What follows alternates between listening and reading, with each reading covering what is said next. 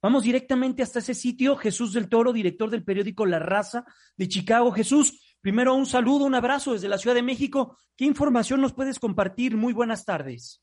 Muy buenas tardes a ti y a tu auditorio. Pues sí, en efecto, durante el desfile en el que se celebraba el Día de la Independencia de Estados Unidos este 4 de julio, en la localidad de Highland Park, que es una ciudad a unos 40 kilómetros al norte de Chicago, pero dentro del área metropolitana de, de esta ciudad, pues se registró un tiroteo, un sujeto disparó contra las personas que acudían a este desfile, que en gran parte eran familias, esos desfiles son actividades populares en los que niños, adultos conviven y bueno, pues causó hasta el momento, las cifras son seis muertos y 31 heridos.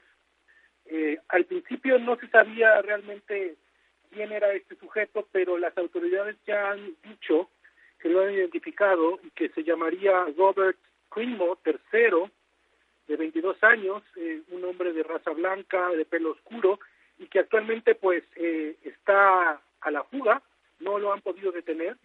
Eh, se ha informado que maneja un automóvil Honda y que estaría pues en algún lugar del área de la ciudad, no se sabe dónde, pero están en su búsqueda.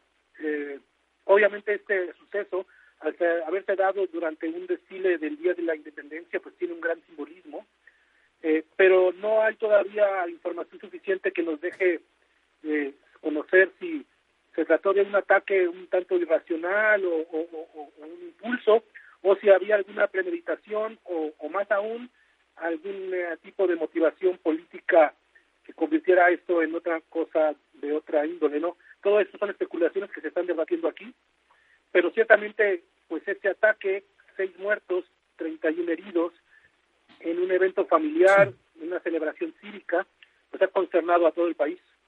Sin duda, Jesús. Y lo que vemos es que las primeras investigaciones señalan que este tipo estaba en la azotea de uno de los edificios y disparó de manera indiscriminada a quienes participaban en el mismo.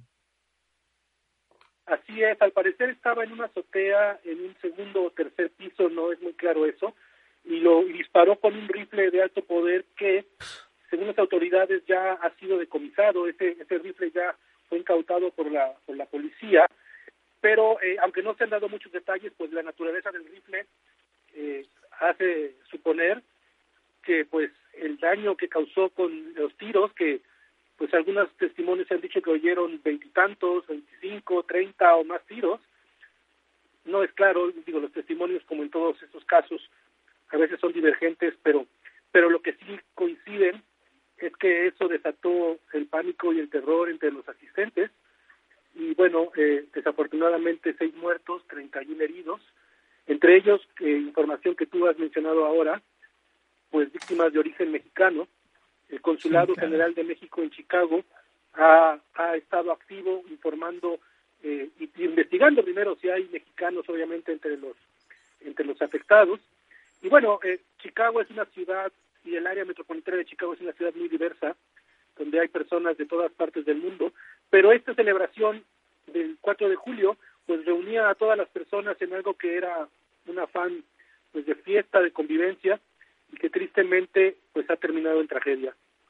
Tremendo, Jesús, tremendo. Vamos a estar al tanto de lo que digan las investigaciones y, por supuesto, atentos a la localización de este presunto responsable quien hubiera estado involucrado en este, en este tiroteo. Jesús, gracias. Abrazo grande hasta Chicago, ahí, una de las ciudades, como bien comentas, con una gran cantidad de mexicanos. Gracias, Jesús. Hasta pronto.